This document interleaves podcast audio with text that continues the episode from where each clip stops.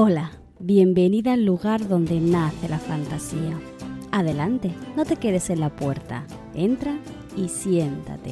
Hoy vamos a hablar con Chris Mestre sobre Contirsos y a lo loco.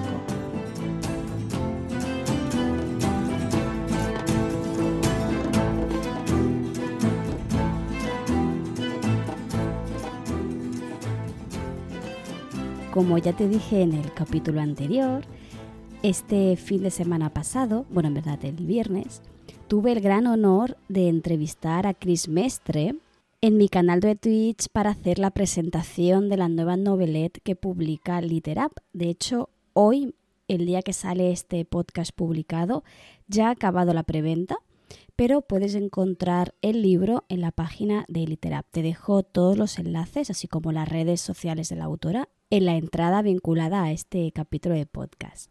Ahora a continuación te dejo directamente la entrevista sacada del directo de Twitch. Verás que la calidad del audio es, difiere de lo habitual básicamente porque no puedo controlar los parámetros de audio de, de Chris y eh, queda extraído totalmente de un directo de Twitch, por lo tanto pues eh, los soniditos típicos del directo pues eh, aparecen. Espero que disfrutes muchísimo de esta entrevista, tanto como yo haciéndola. Así que ahí va, dentro audio. Buenas a todas, bienvenidas un día más al directo de la palabra. Bueno, de la, uy, de la palabra delante, ya no sé dónde estoy. En donde lance la fantasía. Está el chat súper activo. Parece que el, el, título del directo eh, ha, ha, No sé, ha trastocado las mentes de algunas. Ha tenido, ha tenido éxito desde luego. Ha tenido éxito, sí, sí, sí. Estoy aquí con Chris Mestre, ¿vale? Tal y como anuncia en el título. Porque vamos a hablar eh, con Tito Sea lo Loco, que es la nueva novedad que va a publicar Literap. Pero que, eh, hablándolo por yo, vale, yo misma ahora que he terminado de leer eh, la novela, he dicho, hostia, pues que me parece que mmm, una forma de describirlo muy bien es de, llamándolo dos sáficas muy mamarrachas y un palo mágico perdido. Y el chat ha venido un poquito arriba, Chris. No sé si te has fijado en los comentarios que has venido soltando. Sí, sí, pero bueno, yo estoy totalmente de acuerdo. O sea, para, hay que tener la, la, mente sucia porque es una, así entiendes mejor incluso la novela. O sea, que yo a tope con esto. A tope, tope, tope. Eh, a ver, eh, antes de nada, saludo a todo el mundo porque hay un montón de gente que estaban, yo creo que estaban aquí haciendo cola para entrar. ¿vale? Tenemos a Mirella, tenemos a Maldita, tenemos a Tris, a Elena, tenemos un par de nuevos seguidores que es Tatsarait o algo así, perdona. Eh, Century Boy, bienvenido. Y Abril, también bienvenida por aquí. Literap, también bienvenida por aquí. Espero que me suena de algo.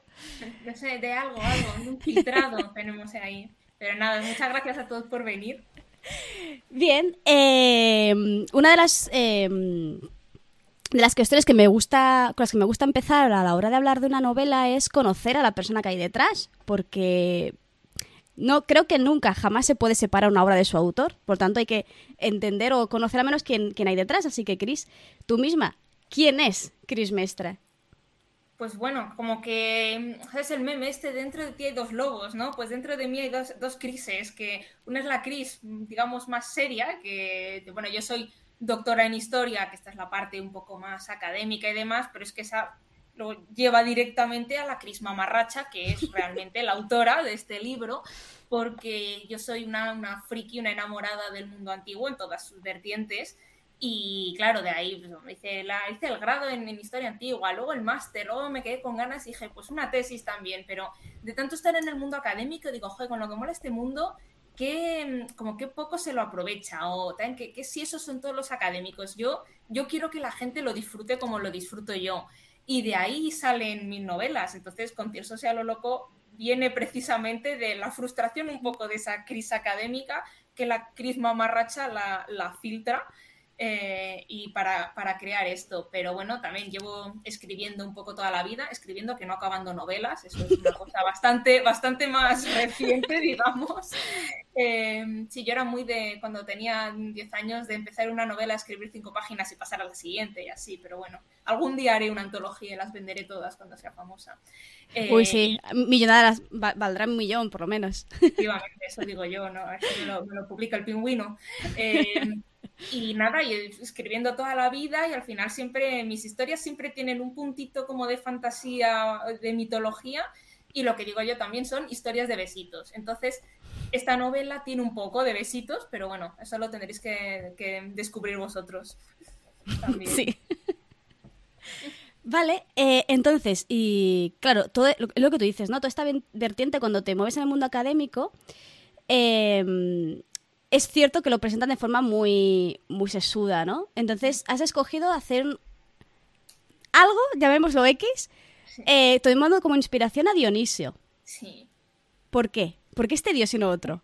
Pues eh, porque Dionisio, como poniéndome un, poquito, un poquito seria solo, no os vayáis, no os vayáis, no durará.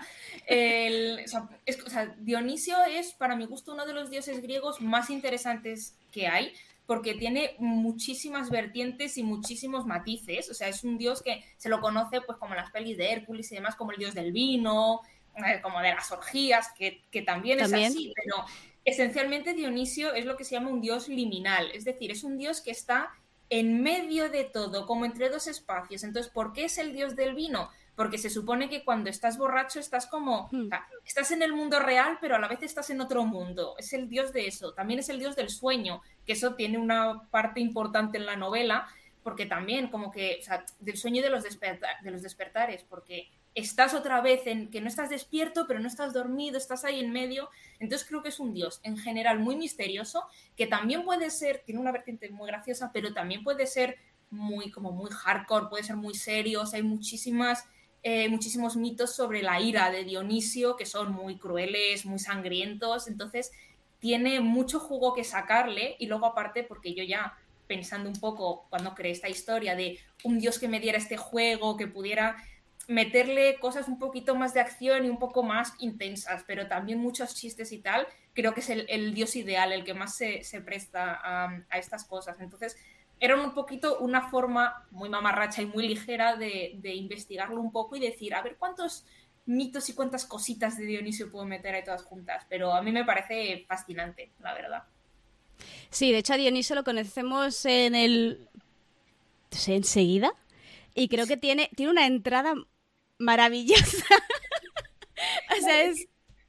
También tiene un poco ese punto de decirle, vale, estoy al final haciendo mitología, pero en, la España actual, ¿no? Entonces, si tuviera que haber dioses ahora, aquí, ¿cómo, ¿qué pintas tendrían? ¿no? ¿Cómo se presentarían? ¿no? Entonces, yo a él en concreto me lo imagino así, porque también es verdad que Dionisio en general en la mitología se aparece o bien como un chaval joven, guapísimo, etcétera, que es el de mi novela, pero luego también es un señor un poco más mayor, con barba y no sé qué. Eh, pero yo, yo creo sinceramente, porque los dioses griegos eran todos unos vanidosos y se gustaban muchísimo a sí mismos, digo, por supuesto que iba a ser un twink. ¿Cómo no va a ser un twink Dioniso? Pues ya estamos. Vale, para la gente que tal vez no sepa muy bien un poco de qué va esta novela, ¿podemos resumir un poco la sinopsis o al menos la premisa que tiene la novela? Es novelet. Vale, es una novelet, sí. Vale, bueno, pues la premisa es, o sea, la protagonista es una, recién graduada en, historia antigua, ¿no? Eh, que no tiene dónde caerse muerta, eso sé por experiencia, y bueno, llega a Madrid buscando trabajo y buscando piso, pero claro, todo está horroroso, no encuentra absolutamente nada, y de repente encuentra un anuncio en el que hay un, apartamento maravilloso en el centro de Madrid, eh, grande, moderno, tiradísimo de precio. Y ya claro, dice, bueno, me van a, sacar los dos riñones, pero me merece la pena. Y allá que va. Y claro, para su sorpresa, el apartamento viene con truco y se ve involucrada en una conspiración que hay con una eh, con una organización malvada que quiere destruir el mundo y ella es la elegida y la única que, es que puede salvarlo con ayuda de una exagente de esta organización. Entonces, a partir de ahí, pues un poco la aventura de cómo salvamos al mundo, qué tenemos que hacer, que el kit de la cuestión, y por eso se llama con tirso a lo loco, es que tienen que encontrar el tirso del dios Dionisio que mm, creo que es la parte un poco más desconocida en general de la historia de, muy bien, ¿y qué es un tirso? ¿no? ¿Por qué se llama con tirso sea lo loco? ¿De qué habláis? Bueno, pues el tirso es el palo mágico que mencionas tú en el título de la charla, porque Dionisio, igual que todos los dioses tienen sus, sus atributos, ¿no? Pues Atenea tiene la lechuza, Eva tiene el pavo real, tal. Dionisio lo que tiene es una piña pegada en un palo.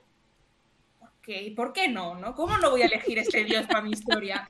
Entonces es básicamente un báculo por el que se le reconoce que se lleva sus ceremonias, pero claro, a mí me fascina el hecho de que sea efectivamente un palo con una piña. Entonces, eh, bueno, pues eso es lo que tienen que encontrar para, para salvar el mundo y llegar antes que la organización malvada. Sí, además que es un elemento que he visto muy pocas, mm, no poco representado, bueno, igual sí poco representado y una cosa que dices, hostia, con lo, con lo carismático que puede ser ese Tirso, ¿no? En representaciones. Efectivamente, porque antes Dionisio te lo imaginas pues con las, sobre todo con las uvas, ¿no? Las vides y demás, pero eh, por ejemplo, este verano que estuve en el Museo Nacional de Arte Romano de Mérida, según cualquier cosa que tenía Dionisio, tenías ahí el Tirse. De hecho, le mandé a Mary, a la editora, varias fotos en plan, mira, me hacen promo.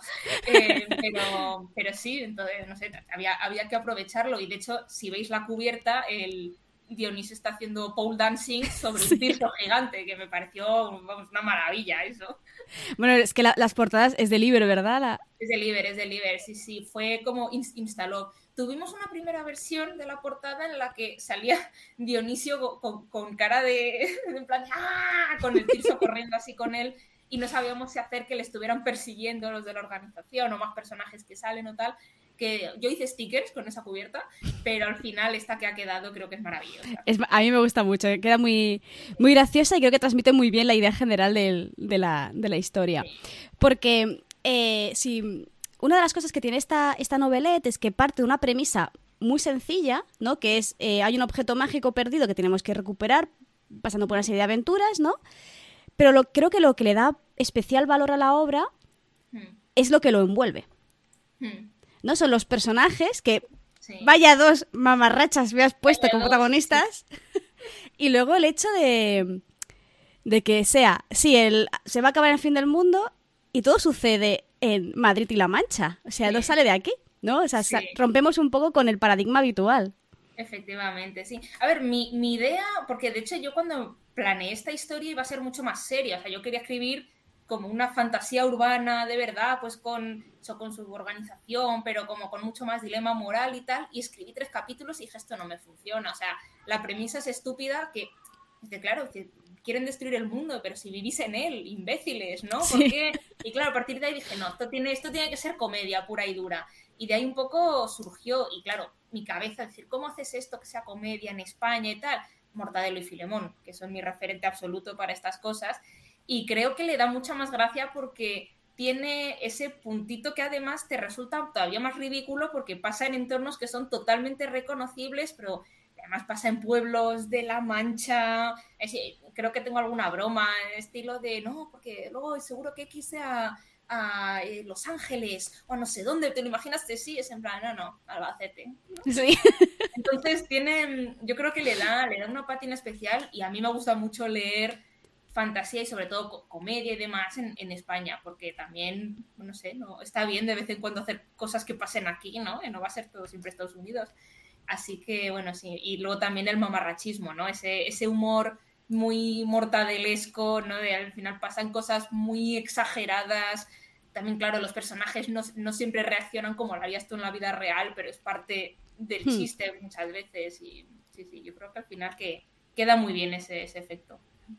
Sí, además de que mm, el, mm, una de las cosas que tiene la comedia, que es que cuando analizamos pues, los grandes, las grandes figuras cómicas ¿no? del teatro antiguo, por ejemplo, em, son los graciosos, ¿no? Los que dicen las grandes críticas sociales.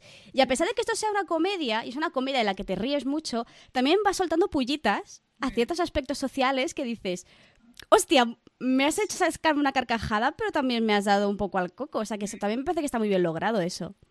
Sí, efectivamente. O sea, lo, lo, que has dicho muy bien tú, en la antigüedad, los festivales de comedia, las comedias, era donde precisamente se hacía esta crítica salvaje, además, a la política, a la sociedad, a la cultura. O sea, que lo que sé es que también Luego no lo voy a ocultar, los griegos eran muy de bromas de culo, caca, pedopis, o sea, esto les, les flipaba a ellos. Entonces, tienen un poco de ambas cosas, ¿no? Eh, yo hacía alguna vez también, porque, bueno, al final tengo cinco años mentales y eso es lo que cuenta, pero, pero sí, claro, porque hay que reírse un poco de nosotros mismos también, ¿no? Pues la primera frase del infierno existía y estaba en idealista.com, porque esto es real como la vida misma, ¿no? es un poco lo de que es gracioso porque es verdad, pues de ahí, de ahí surge mucho y claro, no puedes no meterte sobre todo porque las protagonistas son, son millennials, ¿no? Son de mi hmm. edad y todos sabemos un poco los problemas que tenemos ahora de que si los sueldos, que si casa, que si luego el, echarte novio o novia o novia, ¿sabes? Como creo que también se hace su humor con el que la gente se pueda em, vincular, con el que se pueda relacionar, eso es precisamente lo que va a hacer que sacar la carcajada, ¿no? Y además una carcajada, pero también que te deje un poco el corazón calentito de, mira, yo he pasado por esa. Y, es verdad, pues mira, es triste, pero, pero gracioso, ¿no? Sí, es, es, porque es lo que has dicho, o sea, son personajes que actúan de forma o reaccionan de forma muy exagerada, pero dices, es que la entiendo tan bien. Efectivamente, sí. Eh, bueno, es que tampoco quiero entrar en spoilers, pero el caso es que las, las dos chicas se conocen porque a, la protagonista Iraya la atacan y, la, y, la, otra chica, Bea, la salva. Eh, pero claro, a Iraya la, la, han atacado, ¿no? Entonces llega pues medio con, con, un chichón enorme que si se ha hecho una herida que le está sangrando un poco y se lo cuenta a una amiga que tiene de toda la vida y la otra le dice, Dios mío, entonces te han salvado como en las películas, pero qué romántico. Y ella, pero que me han abierto la cabeza y ella sí, pero ha sido muy emocionante, ¿no? Que, yo, yo, he sido la amiga, en plan de, joder, yo también quiero que me salven de una secta malvada que me quiera asesinar. Y tú sí. ¿Quién no? ¿Quién no? De hecho, creo que de mis personajes secundarios favoritos es Ana, precisamente por, por lo, lo de esto que está. Sale, sale poco, pero es bastante estelar. Yo creo que están eso y, Pan. Que de Pan no quiero decir mucho porque hay un par de bromas muy buenas que digo, dejo que las, las descubráis. Sí, sí. Beatriz, eh, que es Beatriz, eh, dice que una Bea manchega, pues que ya la has convencido, que ya está la, la novela comprada. Mira, ya hemos conseguido una venta. bueno, sí, bueno, no, en realidad no, no quiero hacer publicidad falsa. La que es manchega no es Bea, es Iraya. Y lo que es es que su padre es vasco, pero es manchega de, como dice ya, más manchega que el queso. Pero, pero bueno, también me río mucho de precisamente que ella es manchega y es de pueblo, ¿no? Y se ríe mucho de, de Bea, que es la, urbanita, ¿no? En plan de, madre es que os, sacamos del asfalto de Madrid y os perdéis. Y en plan, bueno, sí, pero no te rías de mí. Pero bueno, sí. Hablemos un poco de los personajes, porque creo que es lo que le da le da vida, es decir, eh, el, la, ambientación es súper interesante, el, el, tono es súper mamarracho, súper divertido, pero no, no, leerías si no fuera mm. por cómo son y por, y por la, dinámica que has creado entre ellas dos. Mm. ¿Cómo, ¿Cómo, surgió la creación de estos personajes?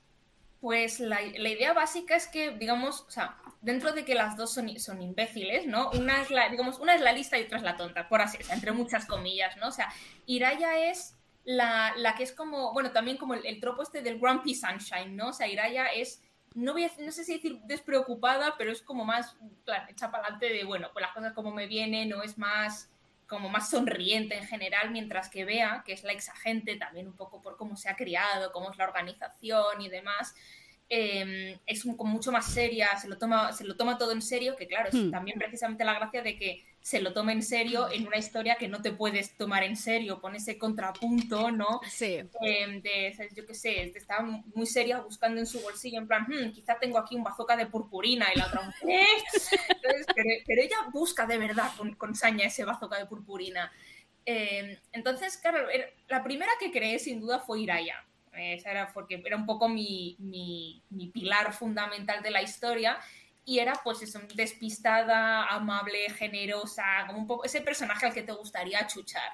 Hmm. Y luego pensé, ¿cómo sería James Bond, pero en, en, en, en, mujer, también mamarracha, ¿no? Y de ahí surgió, surgió Bea que ya te digo, más me lo imagino un poco más estilo Femme Fatal, lleva pues un undercut, ¿no? Piercings, cuero negro, es como muy guay, ¿no? Además ella, hmm. ella está convencida de que es muy guay. Luego lo que pasa es que mete la pata también muchísimo, eh, pero bueno, hace, hace lo que puede. Y al final es la dinámica de ellas dos, también aprendiendo a confiar la una en la otra, empezando a gustarse y que yo creo que es echarme flores, pero yo creo que los diálogos los hago bastante bien y tienen diálogos también que son muy graciosos porque a Iraya le cuesta mucho entender y ponerse al día con todo lo que le están contando, en plan de, sí, sí, somos una organización malvada que opera en las sombras, que, que va buscando artefactos mágicos y ya, sí, sí, sí, lo, lo normal con Martes, efectivamente. Sigue, sigue, ya, ya, ya te entenderé en algún momento. Es que eh, lo que sería el primer, hasta el primer punto de giro o medio, em, está Iraya en plan, no sé si estoy soñando, ¿no? O, si está haciendo la cámara oculta, pero yo voy a decir que sí a todo, a ver qué pasa. Efectivamente, sí, claro, al principio cuando le dicen lo de, no, no, le dice Dionisio, es que eres la elegida, y ella, ya, mm, seguro que sí, y le, claro, le, le cuesta, porque bueno, lo, acepta todo muy bien porque, bueno, es una novelette, es comedia y al final como que es un poco como en la improvisación, ¿no? Tienes que ir aceptando lo que te dan y tirando para adelante, pero sí que la pobre no sabe muy bien dónde meterse al principio. Dice, estoy como viviendo una película de estas de sobremesa de Antena 3, que, que, de repente es mi vida de repente, ¿no? Em, y le cuesta, pero al final también es, es ella la que lleva el peso de la historia y creo que se desenvuelve bien y además a mí me resulta un personaje muy entrañable porque al final como que acepta sus responsabilidades y dan ganas de decir que sí, es que lo vas a petar. Y, lo, peta, no sé si para bien o para mal, pero bueno. Digamos que algo peta. algo peta, algo, efectivamente algo peta. Ah, antes me lo he apuntado aquí para que no se me olvidara. Em, hemos hablado del teatro y todo esto, y claro, es que Dionisio también está muy relacionado con el teatro. Mm. Sí, efectivamente. O sea, de hecho el teatro nació en honor a, eran unas fiestas en honor a Dionisio en el que se un poco igual que los, los, autos sacramentales luego en el teatro español, se representaban pequeñas escenas relacionadas con la vida y el mito de Dionisio. Y pues eso luego fue creciendo, pero por ejemplo una cosa que, me hace gracia es que en los teatros antiguos había siempre un asiento central enfrente del escenario que era em, era para el dios, o sea, siempre se quedaba vacío porque era en su honor, ¿no? Entonces está muy relacionado con eso y, sí, no, se ve mucho de ahí. De hecho, los, los los como los jefes de los malos, ¿no? Juegan mucho con las máscaras. Efectivamente, o sea, los, los malos, que son, o sea, la, organización malvada, es que no quiero, no, o sea, se llaman vacantes. Y tiene una, una vacantes con B, ¿vale? Eh, que las, en el mito las vacantes eran las, las mujeres que seguían el cortejo a Dionisio pero esto tiene su razón de ser de por qué se llaman vacantes, esto lo descubriréis en el libro porque tampoco quiero chafaros el chiste, eh, y van todos con máscaras de teatro. Entonces, ahora mismo no me acuerdo, lo siento Mary, si todos van con máscaras de comedia y la jefa con una de tragedia o si es al revés, pero el caso es que así hacen un poco la, distinción. Eh, porque claro, en el teatro griego todos iban siempre cubiertos y de hecho la jefa de la organización es la corifea, que el corifeo en el teatro griego era el que el que llevaba al coro, que eran los que le daban la réplica a los actores principales, ¿no? Entonces es un poquito ese guiño a, la, cómo se organizaba ese teatro, porque al final esta organización está muy centrada en encontrar el tirso, entonces eh, también son, hay, alguna broma que, bueno, a Mary le ha hecho gracia, con lo cual yo me fío, ¿no? Que espero no sea demasiado pedante, pero a Misa también, digo, no, no podía ser de otra forma el, la organización, ¿no? Y la pinta que tienen, que me gusta mucho cómo los ha puesto Oliver, porque si os compráis el libro, en la contra aparecen los miembros de la organización que llevan sus túnicas, sus máscaras de teatro y llevan crocs con calcetines. Eso yo no lo había pensado, la verdad, hasta que vi la ilustración de Oliver y dije, por supuesto que llevan crocs con calcetines. O sea, ¿qué iban a llevar si no? No podrían llevar otra cosa. De hecho, em, es que, eh, a ver, ¿Cómo lo explico? O sea, em, para la gente, claro, yo, me lo he leído, entonces, em, los capítulos son capítulos muy cortitos, se leen en un plis. Claro, es que son eh, poquitas páginas en la novelette, pero es que estás constantemente añadiendo esas pequeñitas píldoras, ese pequeño comentario que creas em, un universo que sigue sus propias normas y que están en contraste con las nuestras, ¿no? O sea, eh, hay un montón de detallitos que lo que te hacen es darte cuenta de, pues a veces simplemente hacerte, hacerte la gracia, eh, a reinventar algunos mitos que no comentaré porque es más adelante, pero siempre con ese, ese tono mamarracho totalmente absoluto. O sea, yo pensaba, cuando me dijisteis griegos mamarracho, dije, guay, suena bien, pero es que es muy mamarracho, o sea, pero para bien, o sea, es una mamarrechería que, que lo llevas a un extremo que, que lo, hace, lo haces propio. Hmm. Sí.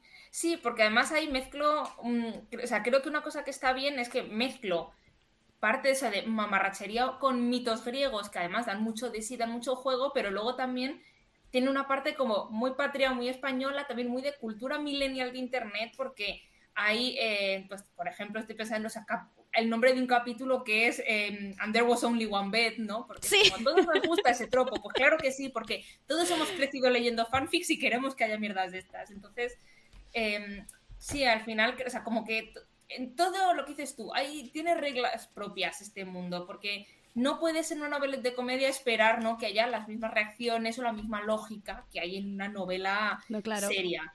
Y, bueno, y al final tienes que buscar, decir, mm, muchas veces cuando hablaba con Mary, que decíamos, no, pero si aquí hay que meter tal o cual, digo, vale, o sea, digo, hay que meter una escena en la que pasa X, pero ¿cómo metes X gracioso? ¿no? ¿Cómo le das esa vueltita para que sea gracioso, para que tal? O si hay que meter una conversación en la que hablan de, hablen de no sé qué, ¿cómo puedo tratar esto de forma que haga gracia? Que, es, complicado, la verdad, ¿no? Porque no siempre te salen los chistes o no siempre consigues darle el girito que, que necesitas para hacer reír o a veces, bueno, si esto lo hago un poco más serio, más ligero, menos hmm. ligero, ¿cómo, ¿cómo, equilibro luego con la ambientación, con las reacciones de otros? O sea, es, es complicado hacerlo, la verdad, pero bueno, el resultado final es muy satisfactorio.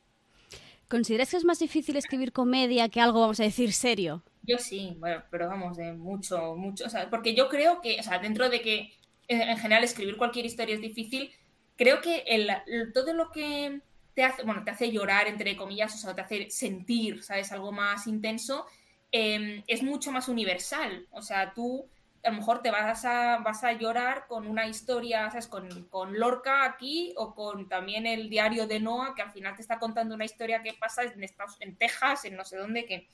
es, es, un sentimiento mm. mucho más universal lo que nos une, que nos pone, digamos, nos pone tristes o nos hace sentir así, mientras que la comedia es algo muy local. Entonces, ¿qué? Por ejemplo, alguien de fuera de España mm, entendería los chistes que hago porque son de cosas a lo mejor que nos pasa aquí, de situaciones que tenemos en España. Luego también lo que me hace gracia a mí igual no te hace gracia a ti. Entonces, ¿cómo consigues que un chiste sea más o menos universal sin perder esa gracia? ¿no? Porque a lo mejor tienes que sacrificar y decir, yo creo que esto me hace gracia, lo voy a dejar o esto es demasiado nicho y solo me va a hacer gracia a mí, con lo cual tengo que buscar otra cosa. O sea, es bastante complicado y también no siempre te va a pillar bien ese chiste, igual no siempre consigues que entre bien, también corres el riesgo de que la situación deje de ser graciosa y sea simplemente ridícula, tienes que medir bastante bien, mientras que yo creo que hacer llorar, eh, bueno, o sea, llorar, entiéndeme en ese sentido, es más fácil porque como que puedes hacer mucho más sota caballo rey y vas a conseguir esa reacción yo también escribo historias de llorar, ¿eh? ahí también es difícil, no es por denostar a, a nadie, pero creo que hacer comedia es difícil y luego además cuesta también mucho más que te, que te tomen en serio, porque parece que es comedia, em, que además lo hablamos de hecho en la Hispacón hace unas semanas, es muy complicado que la gente se tome en serio o considere digna, por así decirlo, una historia de comedia, porque parece algo pues para pasar el rato, algo menor y no es así, ¿no? También, o sea, tiene su trabajo y no siempre vas a querer estar leyendo o viendo cosas muy serias o que te hagan pensar. A lo mejor te apetece tirarte en el sofá, echarte unas risas y ya está, y no pasa nada, ¿no? O sea, que también tiene un poco ese, esa complejidad añadida. Hmm. De hecho, no te quería interrumpir, ¿eh? cuando estabas comentando lo, de la, lo del humor, que es muy local, me ha venido a la cabeza, mm, en la época de Aquí no hay quien viva, claro, eh, Aquí no hay quien viva eh, lo petó aquí, y hubo muchas eh, teles eh, de francesas, francesas y italianas que se lo, compraron la serie para hacerla allí y allí nadie entendía nada. Sí. Sí, sí, totalmente. Por ejemplo, a mí el ejemplo más típico que me viene a la cabeza es de Drag Race, ¿no? Que tienes la prueba esta del Snatch Game, que se hacen personajes y tienes que, pues, les van haciendo preguntas más o menos graciosas y tienen que responder, pues, como, como harían esos personajes, pero gracioso. Claro, tú ves el de Drag Race España y sabes quién es todo el mundo y te ríes porque entiendes los chistes que hacen, entiendes el contexto, pero yo también que he visto muchas veces Drag Race la estadounidense o la británica o la francesa, llegas al Snatch Game y dices, ¿quién es esta gente? ¿no? Y ellos se parten el culo, pero tú no, tú no entiendes. Entonces, seguro que es gracioso, pero yo no estoy metida en este contexto, no estoy metida en este mundo, no sé, no pillo la broma. Entonces, también es algo muy local e incluso de, sitio a sitio, ¿no? Pues dices, joder, mm. alguien de fuera de Madrid va a entender igual, ¿sabes? Lo estoy haciendo lo suficientemente amplio, ¿no? Porque, claro, a lo mejor hay, hay, un chiste de la M30 que yo, o sea, yo soy madrileña, yo, para mí la M30 le puede sacar mucho jugo, pero igual alguien que no esté en Madrid, no haya vivido, no haya vivido el infierno de la M30, entenderá, o sea, le hará tanta gracia ese chiste como a mí, porque yo, yo me río, yo me parto el culo con ese chiste, a mí todavía me hace mucha gracia cuando lo leo.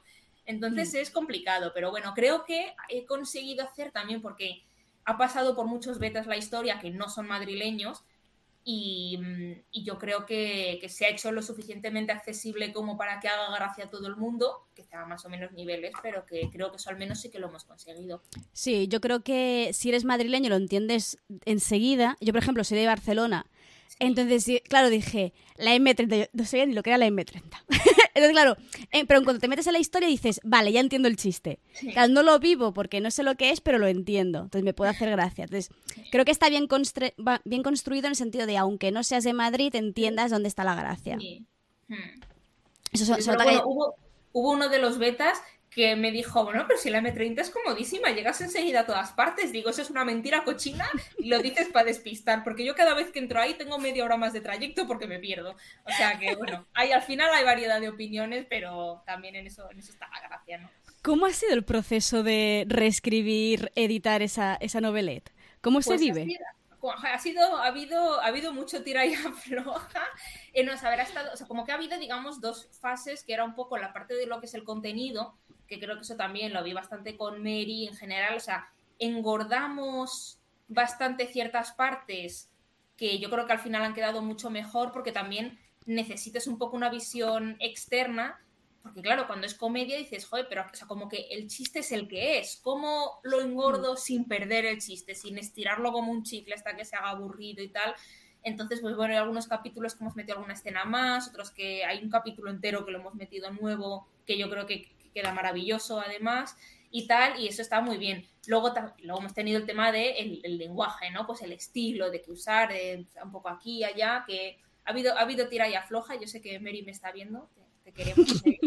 eh, pero bueno, no, yo creo que ha, sido, ha sido bastante intenso, han sido varios meses de mucho trabajo, pero creo que ha merecido la pena porque se ha pulido mucho.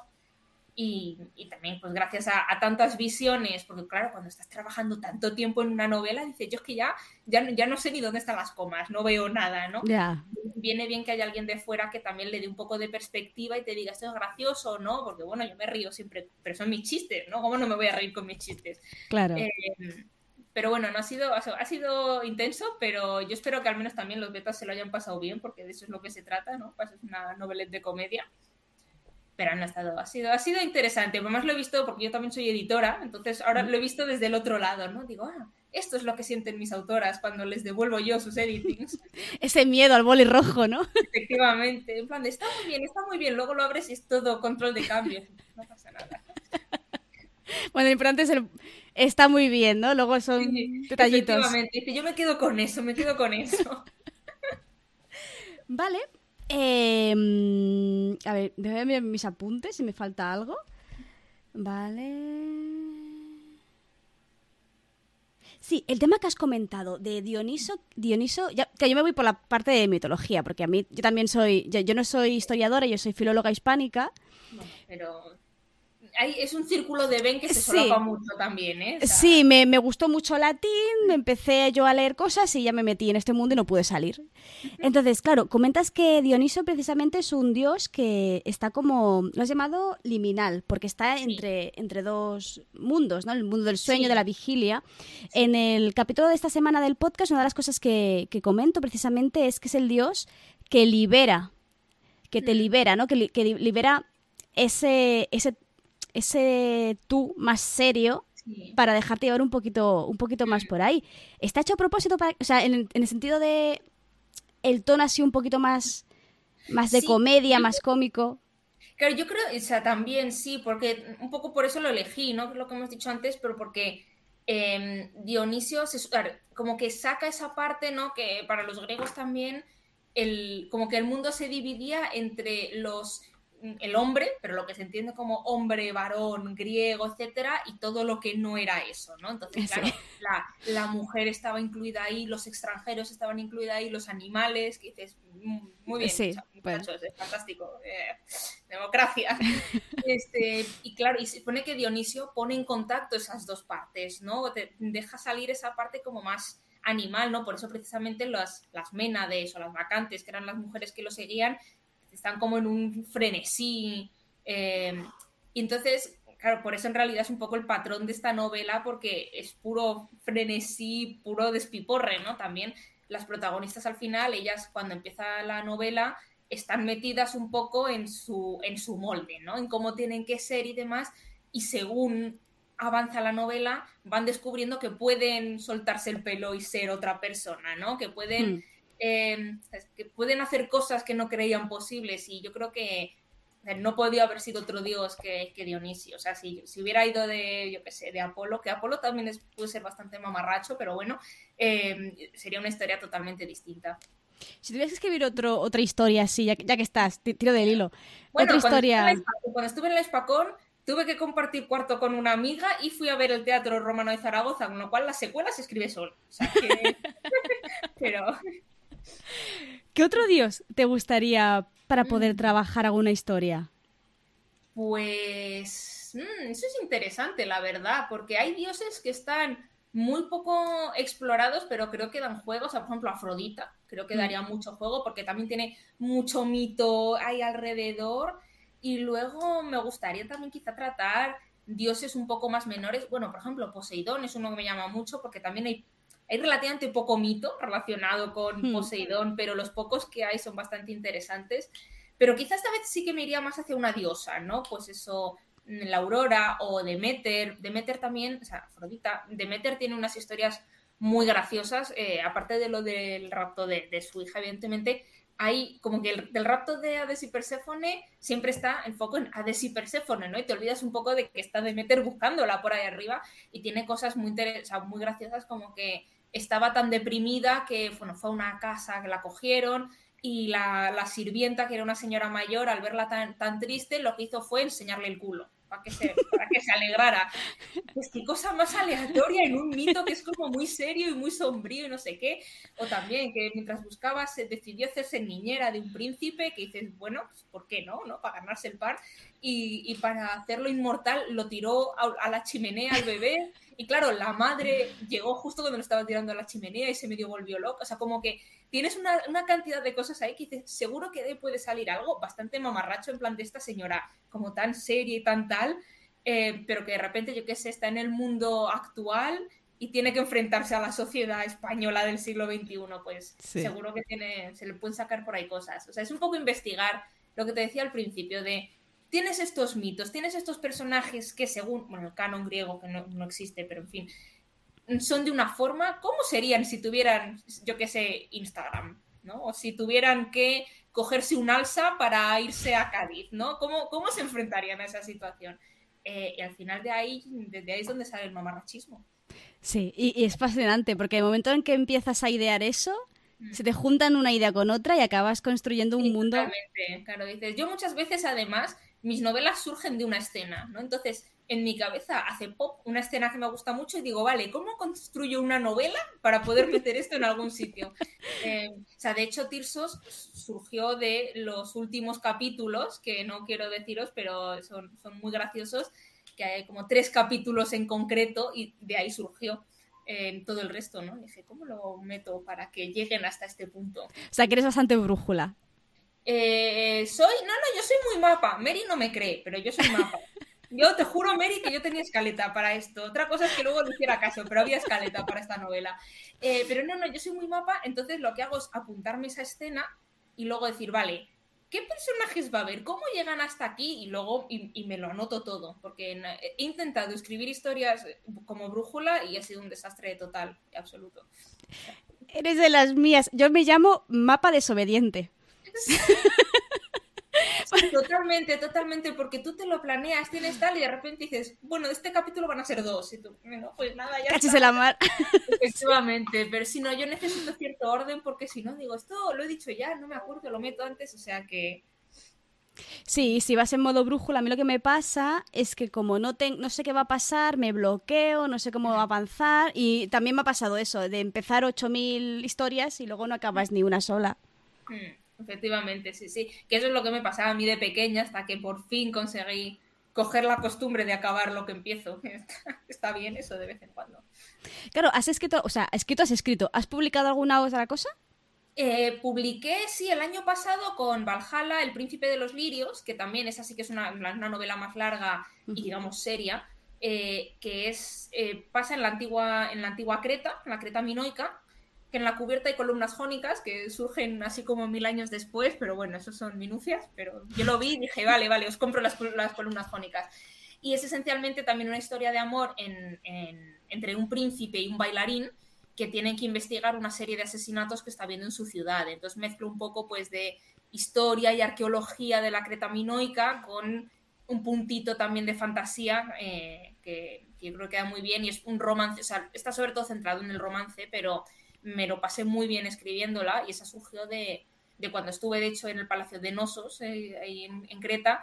Hay un fresco muy famoso que se, llama El Príncipe de los Lirios, precisamente, que, a mí me parece fascinante. Lo vi, lo primero que pensé es, digo, ¿quién sería esta persona? ¿no? Eh, de, por, qué, por qué lo inmortalizaron en un fresco y de dónde sale? De ahí un poco surgió la novela. Que luego, en realidad, ese fresco es mentira, porque Sir Arthur Evans llegó pintó todo como él creía que era y en realidad, o sea, lo único que queda de ese fresco son los lirios y el gorro que tiene, el final del gorro, que se sabe ahora que no es un gorro, era la cola de un mono que había en el resto del fresco, o sea que es totalmente la imaginación febril de, de Sir Evans, pero bueno, pero sí, eh, o sea que ya ves, todo al final gira en torno al mundo clásico, que prácticamente todas mis novelas tienen algo que ver de una forma o de otra con, con el mundo antiguo. Bueno, es lo que te lo que te llama más, ¿no? Imagino, o sea, es... Es un poco donde, estoy cómica, ¿no? Estoy cómoda, pero, cómica ahora, sí, ¿eh? pero ya es, viernes, se me funde el cerebro. Pero sí es donde estoy cómoda, ¿no? Ya sea pues con, em, bueno, un poco retellings o como quieras llamarlo, de estos mitos, de reinventarlos en, otro, en otra escena, o coger épocas poco conocidas o poco tratadas en la literatura y poner ahí a mis personajes a ver qué es, qué es lo que sale de ahí y demás. Y sí, la verdad es que, digo, es un poco como mi, mi, sitio feliz, ¿no? Mi lugar feliz, donde, donde me gusta estar, donde me gusta escribir, que de vez en cuando sí que me, me salgo un poco del tiesto y hago cosas distintas, pero al final siempre acabo volviendo. Es un lugar cómodo, entonces, ¿qué quieres? Sí, está ahí, estás cómoda. Me Además, me feliz a mí el mundo antiguo. Mis griegos, sí. les quiero mucho. bueno, es que además da mucho pie a muchas cosas, porque hay retellings de mitos o de personajes que están más que, ¿no? Hades y Perséfone, o sea, das una patada y te salen tres retellings. Efectivamente, sí. Pero luego tienes otras cosas. Hades y Perséfone, pero, pero ya hay mucho Hades y Perséfone. sí, y luego tienes otras cosas que de Dionisio, bueno, sí, sí que está la novela de Ariadna, pero habla de Ariadna, no de Dionisio. Efectivamente. Mm. suele ser un dios poco representado. Mm, también. O por ejemplo, porque, bueno, de estoy ahora planeando una historia sobre Clitemnestra y Agamenón, ¿no? Que al ah. final también, porque hablas de Troya y son o Helena o Aquiles y Patroclo, ¿no? Y, ya está, ¿no? Como que son estas dos cosas. Bueno, había más personajes, o yo qué sé, al final de Roma hay 3.000 millones de historias, de Grecia hay menos, pero también al final vuelves a, los mitos clásicos o lo que sea. Dije, pues yo voy a escribir una novela en la Creta minoica. ¿Por qué? Porque nadie sabe lo que es la Creta minoica, pero yo voy a escribir ahí mi novela. O luego también tengo otra biología que escribí que está es en la época helenística, en las guerras de los diádocos, que son las que ocurren justo tras la muerte de Alejandro. nadie sabe lo que son los diádocos, pero yo voy a escribir mi novela durante la guerra de los diádocos. Entonces creo, o sea, también no sé si es un valor añadido o si es una roca que me pongo yo en el camino porque es como es poco vendible, por así decirlo. bueno, pero, a lo mejor lo diriges a un nicho muy concreto también. Eso que soy yo, en concreto. Mi, nicho soy yo. O sea, yo escribo lo que a mí me gusta leer y si luego da la casualidad de que a alguien más le gusta, pues eso que nos llevamos todos. A ver, yo creo que Internet unifica a los frikis, entonces es fácil de... Efectivamente. O sea, yo, yo eso lo he comprobado con Archive of Our Own porque yo escribo mucho fanfic muy nicho que digo, esto solo me va a gustar a mí. Y de repente tienes 500 cudos en plan de, ¡buah! Menos mal que has venido a escribir esto. Digo, Dios mío, no estoy sola. O sea que, sí, Mira, ¿eh? en el chat se acaban de descubrir varios frikis. Vale, tenemos a Elena, encantada con la Greta Minoica. Eh, Mireya, que en todo lo que haya griegos lo compra. O sea que, que, que es lo que decía, que aquí esto es muy nicho, pero bueno, también igual te viene justamente la persona a la que le, interesa eso. Efectivamente, ¿no? Al final hay, de todo y yo creo que hay mucha variedad de gustos y pues si, si, al final siempre se publica lo mismo, también eh, no te queda otra que comprar siempre lo mismo, ¿no? Pero ¿por qué no vas a probar algo distinto? Claro, exactamente. Vale, a ver, eh, no sé si en el chat solo Espera, es que no, he leído nada de lo que han dicho el chat. Perdonadme, chicas, pero si tenéis algún tipo de, de pregunta o algún comentario, aprovechad y lanzadlo ahora. A ver, eh... Maita dice que hay al fondo bocadillos con nocilla para quien quiera. Ay, sí, por Dios. Hay un personaje que es la abuela. Sí.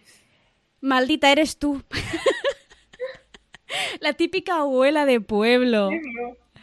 Y además oh. ahí tuve, tuve una manchega para supervisarme a la abuela, ¿eh? O sea que es, lo más realista que he podido hacerla. es, maravilloso ese personaje. O sea, es que los. al estar tan. tan exagerados, no, se o sea, no, no, pasan desapercibidos los personajes. Hmm. O sea, excepto malo random de la tal, ¿no? El resto... cada uno tiene su momentito estelar, ¿sabes? Para, para brillar ahí. Sí, la abuela, la abuela de... No me ha comido bien. Sí, la es que le tengo mucho, mucho cariño a la abuela de Iraya. Sí, sí, sí, sí, es, es maravillosa. Yo cuando lo leí eh, pensé, pensé maldita, por eso lo he dicho, ya que lo he visto que está en el chat. Vale. Sí, es que, es que es maravillosa. Es que tengo por aquí un montón de cosas apuntadas, pero no sé si querías acabar de comentar o hacer algún tipo de, mm, algún, dar algún tipo de información más a, la, a las personas que están por aquí? Mm, yo, es que de momento no, porque creo que hemos hablado un poco de todo y tampoco quiero hacer spoilers más allá de eso de la premisa, porque, porque sobre todo al final los, los chistes quiero que los descubráis vosotros, ¿no? Que es la, la, gracia de leerlo. Y nada, y que sobre todo que si os gusta la mitología, yo creo que este es vuestro libro, porque se lee en un suspiro, te echas unas risas y mira, igual mm, te, te incentiva a seguir leyendo otras cosas del estilo. Sí, y pillas algunas referencias y si conoces al dios entiendes por qué hace esto y por qué hace lo otro. Y creo que la preventa, corrígeme, si no está hasta el 2, creo. Sí, hasta el 2, justo. Empezó em, el 18 y todavía este fin de semana podéis comprarlo. Vale, que, creo que viene... Espera, eh, que voy, a... Bueno, luego también aprovecho para decir que habrá presentación en, en Madrid el 3 de noviembre, si no me equivoco, que es un viernes, em, en, una librería que es súper cerquita de tribunal y que, bueno, va a haber regalito para los que, para los que vengan a verme. O sea que... ¿Madrileños? ¿No cojáis la M30? Es decir, no cojáis la M30, no es necesario, podéis, podéis venir en metro, que está muy bien. Eh, o sea, van a reabrir la línea 1, o sea que hasta podréis llegar y todo. Vale. Eh, ¿Podemos lanzar una pregunta, claro, Sara? Adelante, adelante. Lanza 10, dice otra. Crazy Andalusian. Sí. Claro, yo lo, yo cuando lo escuché, cuando hicisteis la en la Ispacón, cuando os mm. pusisteis todas las novedades de Literap, escuché, es que fue buenísimo, escuché Sáficas griego, dije, mío, efectivamente. Mío. Por eso dije, hostia, a la gente del chat le, va a gustar seguro. En realidad, con el, con un poco la sinopsis, la cubierta, ¿no? Y dices eso, sáficas millennials mamarrachas y tú, pues ya está. Ya, está. Vendido. Se vende muy, muy solo. No sé si... Pregunta, sí, sí, debe ser larga de escribir. Bueno, también que va, el chat siempre va un poquito retrasado en cuanto a conexión. Ah, espera, creo que también Mireia ha hecho una que nos la hemos perdido arriba. Eh, quiero saber si publicarás algo más pronto para tener hype cuando terminemos con este. Pues muy buena pregunta. O sea, tengo muchas novelas griegas en la recámara, pero tengo que encontrarles casa. O sea que también he, o sea, he estado plan, o sea, planteándome, me lo tengo que mirar bien, la opción de autopublicarme, quizá, hmm. eh, porque es verdad que hay muchas novelas que yo entiendo que son como muy de nicho, ¿sabes? Que yo entiendo que hay editoriales a las que no les encajen porque mm, son, o sea, el nicho soy yo, ¿no? Entonces al final es difícil clasificarlas o decir, pero esto a qué público va más allá de Chris. Eh, entonces quizás esa es una solución, pero bueno, de momento, de momento no tengo planes para, para seguir publicando. Eh, no por falta de ganas, quién sabe lo que el futuro traerá. A ver, dice. Ah, ya está. Eh, Sara, Tati sacó el blurb, nunca sé cómo se dice esa cosa, de sáficas mamarrachas. Si tuvieras que decir el blurb de la historia, ¿cuál sería? Eh, uy, esto es como lo de define tu historia en tres palabras, que dices, mm, prefiero tirarme por la ventana, no sé. Eh, ¿Cómo lo...? Sí, o sea, yo un poco en plan de mm, dos tontas muy tontas se enamoran e intentan salvar el mundo de, bueno, un poco de un, dios griego despendolado, porque va de eso en realidad. Va de eso. la pata, eh, hay una organización que se ha aprovechado y ahora os toca deshacer el marrón. Pero sí, sería en, pocas palabras definida así, yo creo. Sí, sí, sí, sí, estoy de acuerdo. Mira, Mireya dice que se ofrece como beta, ha ido directa, ¿eh? me lo guardo, me te tomo la palabra. Dice Laura, como he llegado tarde, no sé si habéis hablado de los tirsos, que yo no sabía lo que eran hasta, que la, hasta la presentación de Literap. Solo había un chico de mi quinta que se llamaba Tirso y ahora mira a sus padres con otros ojos. Sí, la es que no extraña, bueno, dice Tirso de Molina, ¿no? Que también, que ya cuando tenga el libro haré una fotito, ¿sabes? Con la estación, pero Em, sí, bueno, lo hemos dicho antes brevemente, pero esencialmente un tirso es el, báculo que tenía Dionisio, que le acompañaba en toda la iconografía que siempre de él y un poco en todas sus ceremonias, que suena muy guay, pero es eso, un, palo con una piña pinchada encima, con un lacito, además, que no lo he dicho antes, pero tiene un lacito también.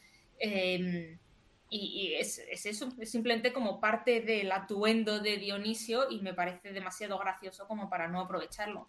Lo de la piña. Hay muchas, muchos chistes sobre el... Muchos, hay muchos, chistes sobre palos y sobre piñas y sobre meterse la Dionisio donde no da el sol, que como me decía Mary, en plan, ¿pero eso crees de verdad que le molestaría? Y yo, bueno, casi sabes. De hecho, hay un momento que Dionisio hace un comentario un poco interesante. un comentario en plan de guiño, guiño, codo, codo. La pobre Iraya, en plan, no quiero saber, no quiero saber. Pobre Iraya, la verdad es que Pobrecita. se más mal. Sí, sí, sí, sí, sí. Pobrecita, pero es que es, maravillosa, porque es, una... Podría ser, podríamos ser cualquiera de nosotras. Podríamos, sí, efectivamente, esa era un poco mi idea, de que porque al final Bea sí que es un personaje eso muy James Bond, pero versión mortadelo, ¿no? Pero, pero Iraya, mi idea era que pudiéramos ser cualquiera a la que estás buscando curro medio desesperada y buscando piso que no encuentras nada y de repente te cae este marrón, ¿no? O sea, que esa era un poco, un poco la idea, yo creo que, o sea, yo hay veces que digo, yo, o sea, como que Iraya está al final tan pasada de rosca que digo, yo creo que si estuviera en su piel también respondería como responde ella a veces, en plan, ay, que sí. Ya a estas alturas no me sorprende nada. tira para adelante ya. Tira para adelante, ¿por qué no? Vale, eh, pues yo eh, os recomiendo mucho la lectura, la verdad. O sea, creo que os vais a divertir mucho, salir un suspiro. O sea, yo hoy tenía, hoy los viernes es un día horrible porque tengo solo doy solo doy tres clases y el, entre la del medio y las demás tengo horas libres. O sea, es horrible. Y me, me ventilo a media novela esperando entre una clase y otra. Es lo que digo yo, en realidad, te tiras en el sofá y en una tarde te las, te las ventilado, porque son capítulos muy cortos, muy ligeritos y de vez en cuando apetece eso también. Sí, Sí. Aprovechad la, la, preventa, porque normalmente Literap con las preventas, además de hacer descuento, no sé si envían algún tipo de detallito o el marcapáginas, algunas cosas así, que eh, normalmente. Puede ser que marcapáginas ahora mismo, eso, no, estoy, no estoy ahora mismo muy segura, pero creo que sí, que con las preventas hacen cositas, sobre todo que sale un poco más barato, que siempre es bien. Siempre está bien eso. Mm. Y, así tendréis eh, Tirsos corriendo en cada estas casas y lo leéis corriendo y lo comentamos, a ver qué os ha parecido, si os habéis reído tanto como yo. Si las madrileñas se han reído más que las que no son madrileñas. Efectivamente, esa va a ser la prueba de fuego del algodón. Y yo, Cris, eh, me lo he pasado muy bien. Muchas gracias por dejarme hacer la presentación, por venirte aquí y poder estar aquí conmigo hablando de mamarrachas y de Dioniso. Nada, muchas gracias a ti por tenerme. También ha sido un placer y me alegro mucho de que te haya gustado la novela. Vale, pues. La disfrute también. Sí, yo creo que, yo creo que sí. Dice Sara que haremos una encuesta la próxima ocasión, puntuaremos las risas del 1 al 10, a ver qué... por, por comunidad autónoma y luego hacemos un, un absoluto. Sí. Genial. Vale, pues que vaya súper bien, Chris. Voy a, vamos cerrando el directo. Y nada, eh, hablamos, vamos hablando por cualquier cosa. si sale alguna cosa tuya de los griegos, yo ya sabes que lo voy a querer leer. Gracias, gracias. Avisaré, avisaré. Me podéis seguir en redes, que ahí me amarracheo mucho. Ay, sí, que no lo he dicho. ¿Cuál es tu arroba? Si la gente te puede seguir corriendo. Soy arroba minicrisgm en todas mis redes, menos en Tumblr, donde nunca me encontraréis. Uy. Suena a reto. Suena, suena, sí. Genial. Vale. Pues nada, que vaya súper bien. Nos despedimos por aquí, chicas, y vamos hablando en los siguientes directos que habrán por aquí, que siempre hablamos de literatura y de, y de mitología. Iba a decir mitología fantástica, ojo, cómo estoy, se nota que es viernes. También, también es fantástica, ¿por qué no decirlo? Así que nada, nos despedimos por aquí. Chao, chao. Chao. Y esa ha sido la entrevista, esa ha sido la conversación que tuve con Chris Mestre. Y eh, ahora, Tati del, futuro simplemente te, te, quiere recordar que ya sabes que en la semana que se publica el capítulo del podcast, ese jueves siguiente, siempre hago algún directo que sirva para complementar un poco lo que hemos traído. Y como venimos hablando de Dioniso durante varias sesiones, había pensado este jueves dedicarnos a hablar de ciertos aspectos del mito de Dionisio que aún no nos dio tiempo a hablar, como por ejemplo su relación con su mujer, su esposa, y con otras tantas mujeres que podríamos denominar amantes de, Dioniso. Si te interesa, ya sabes que puedes venirte los jueves conmigo, que se trata de una conversación más que de una clase en la que charlamos y vamos haciendo cosas. Y es posible que esté probando un nuevo formato que me han sugerido las chicas de habituales. Así que bueno, estamos, estaremos viendo a ver qué, qué es lo que organizo. Lo que sí te recuerdo es que te puedes suscribir a mi newsletter para estar al tanto de todo y que si te suscribes al canal de Twitch entrarás dentro del sorteo que hagamos una vez se cumplan las metas de Twitch, que aún no están definidas porque aún no tengo claro qué es lo que voy a sortear, pero que se aceptan sugerencias, como ya te dije en el capítulo anterior. Y ya está, no te digo nada más, que no quiero que esto quede excesivamente largo. Solo lo último, lo más importante, y es que quiero recordarte que aquí, en este pequeño rinconcito de Internet, siempre, siempre, siempre vas a ser bienvenida.